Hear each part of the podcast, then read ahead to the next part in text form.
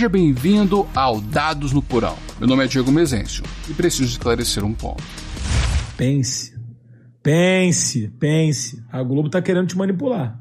Pense. Porra. Já joga os dados na mesa, pega um pedaço de pizza e enche teu copo. Hoje vou compartilhar uma reflexão sobre razão, interpretação e o senso comum de uma mesa de RPG. Esse é o episódio 27, o famigerado bom senso.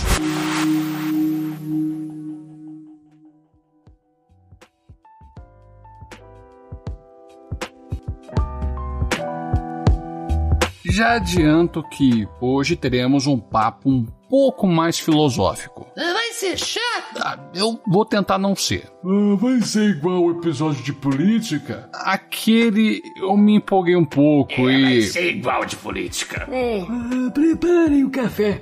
Tô sentindo que iremos precisar. Dessa vez eu vou ter um pouco mais de bom senso. Muitas vezes eu falei sobre bom senso neste podcast, mas nunca me ative em tratar de esclarecer essa prática. E sim, é uma prática que precisamos exercer no nosso dia a dia. Sempre sair da pressuposição de que você, ouvinte, o atribuísse a razoabilidade, a capacidade de racionalizar uma conduta e tomar uma decisão. E essa tomada vinha de um senso comum. É mesmo? E esse tema me veio numa provocação que o Bob fez lá no Café com Dungeon, no episódio número 969, destrinchando o princípio apócrifa, parte 2. Nele, dentro da ótica do old school, foi brevemente questionado o bom senso no espírito do jogo, que pela natureza incerta poderia tornar o mestre uma inconveniência.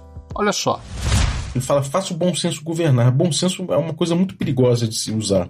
Porque tu- todo mundo tem bom senso, né? Você já falou com alguém e essa pessoa falou, não, não tem mínimo bom senso. É uma coisa rara. Mesmo assim, essa pessoa vai acostumar a falar isso em relação a alguma coisa muito específica. Dificilmente alguém fala que não tem bom senso na vida, né? Todo mundo acha que tem bom senso. Isso é um inferno. No fim, no fim das contas, se você, se o jogo se pautar no bom senso do mestre, né?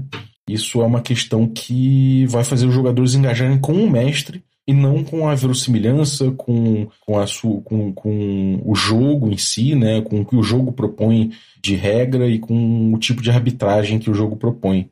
Então ele fala para você usar o bom senso, governar dentro do espírito do jogo. E o próprio espírito do jogo a gente sabe que é um terreno baldio em disputa.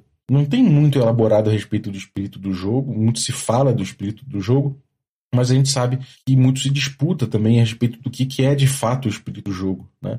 E a gente sabe que tem muitas visões sobre o que, que é old school, sobre o que, que é o SR, sobre como se, como, se, como se mestra, de como se arbitra.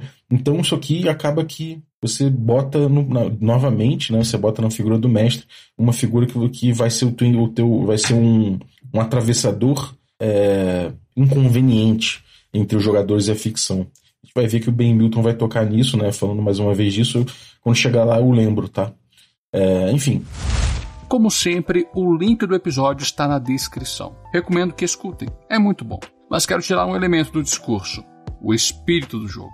Eu repito que Balbi falava na perspectiva do old school, e dentro dessa perspectiva não se tem um consenso de definição, e vou estender esse pensamento. Cada jogo, sendo ele qual for, esporte, videogame, tabuleiro, RPG, possui uma identidade, o seu espírito. Com isso, eu quero dizer que o espírito do jogo é aquilo que faz determinado jogo ser o que é. É uma definição vaga? Sim, e muito. Mas é assim como é tratado. E por isso mesmo quero descartar esse elemento. Eu não entendi. Por quê? Tá. O que é o espírito do jogo do RPG? A colaboração de um grupo de pessoas para formar uma história?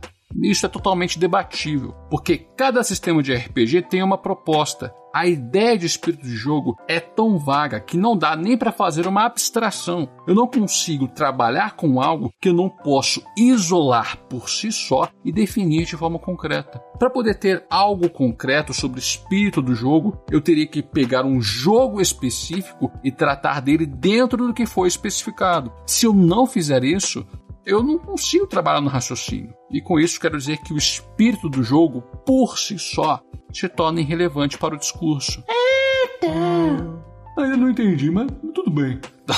Tá bom. Com isso já estabelecido, vamos para o tema proposto.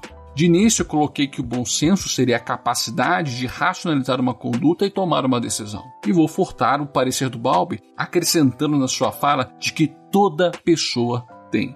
E este pensamento está de acordo com a corrente filosófica do racionalismo, especificamente a tese natista, e aqui entra um matemático, físico e filósofo francês, Descartes. Em sua obra O Discurso do Método, o bom senso é abordado da seguinte forma: o bom senso é a coisa que no mundo está mais bem distribuída. De fato, cada um pensa estar tão bem provido dele que até mesmo aqueles que são os mais difíceis de contentar em todas as outras coisas não têm de forma nenhuma o costume de desejar ter mais do que os que têm. E nisto não é verossímil que todos se enganem. Mas antes, isso testemunha que o poder de bem julgar, de distinguir o verdadeiro do falso, que é aquilo o que se chama o bom senso ou a razão, é naturalmente igual em todos os homens. Da mesma forma que a diversidade das nossas opiniões não provém do fato de uns serem mais razoáveis do que outros, mas unicamente do fato de nós conduzirmos os nossos pensamentos por vias diversas e de não considerarmos as mesmas coisas isso aí. Uh, o meu raciocínio parou no meio do caminho. Eu compadeço desse sentimento, porque eu tive que ler pelo menos umas quatro vezes até entender um pouco do discurso do método. O que Descartes propõe dentro do racionalismo natista é que todo ser humano, de forma igual, possui bom senso, e este bom senso é tratado como capacidade de raciocinar, de discernir as coisas. O que ele fala do poder de bem julgar e distinguir Sendo assim, o bom senso é a busca da razão pelo raciocínio. E apesar de possuirmos a mesma capacidade de raciocínio, de bom senso, possuímos também divergências. E Descartes afirma que essas divergências não vêm de uma pessoa ter mais bom senso ou menos bom senso, mais razão, capacidade de raciocinar ou menos. Não, ela vem do fato de não considerarmos as mesmas coisas. Os pensamentos por vias diversas. É aquilo que consideramos de acordo com a nossa religião, cultura, aprendizagens, experiências, e há o senso comum, que é o entendimento que toda a sociedade compartilha, mesmo com nossas diferenças. São os preceitos basilares de discernimento. É preciso respeitar o próximo, que é errado agredir, matar, roubar, mentir. Tudo aquilo que nos é ensinado como certo e errado para viver em sociedade. O bom senso muitas vezes parte da base do senso comum, como também pode ir de encontro a ele, dependendo das circunstâncias em que está.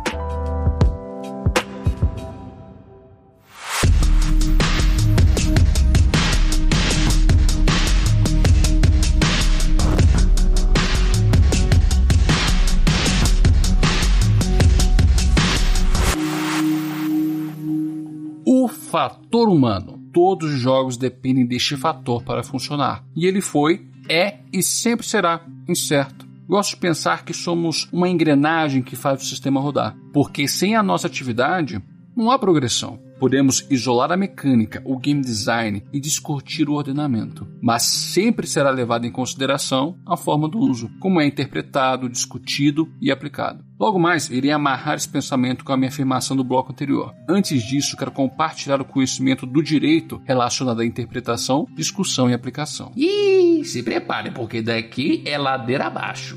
A hermenêutica. Ah para quem não sabe, ela é tratada como uma filosofia e teoria científica de interpretação. Na área jurídica, é empregada para determinarmos como devemos interpretar uma lei específica e assim obtemos o exato sentido do texto ou fiel pensamento do legislador. É discutido a aplicabilidade e observado a funcionalidade. Temos a interpretação literal ipsis literis, aplicada da forma como está escrito no artigo. O Código Penal é tratado com essa interpretação. A interpretação lógica e a teleológica Bem, essas duas causam confusão, pois a lógica busca entender o sentido do texto através dos termos usados, enquanto a teleológica busca a finalidade que o legislador quis trazer para a lei, a motivação e a intenção dela. E existem outras formas, mas eu não vou me demorar muito nisso aqui não, porque eu não quero que você durma na minha chatice.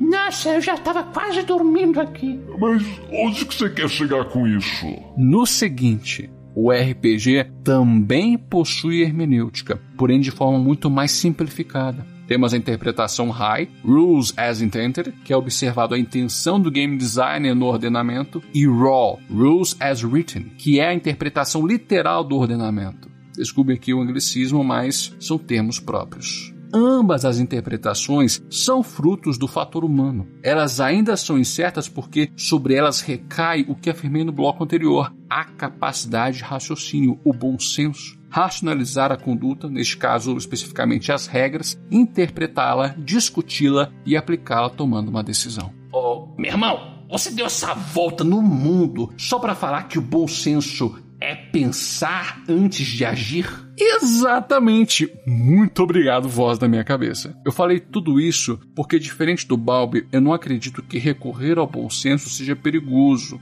mas sim inevitável.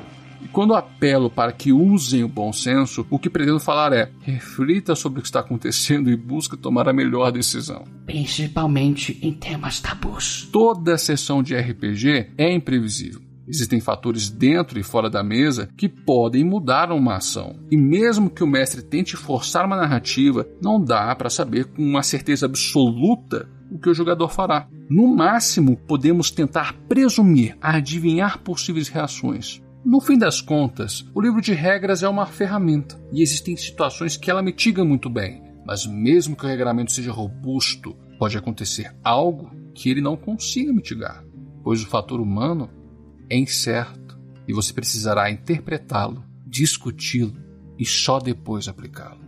Mas agora me diga você, tem alguma coisa que queira acrescentar ou há algo que discorde de mim? Mande esse recadinho no Twitter e no Instagram, no arroba Dados no Porão. Toda última sexta-feira do mês tem cache de e-mails, e se quiser que seu recado seja lido, mande seu parecer para dadosnoporão.gmail.com. E temos um plano de assinaturas no PicPay. Você pode escolher entre dois tipos de assinaturas, e um deles você tem acesso ao grupo de Telegram no Dados no Porão e um cache mensal exclusivo para os apoiadores. Considerem apoiar para fazer esse projeto crescer. Sem mais, eu te vejo na segunda. E não se esqueça dos seus dados. O jogo é no porão.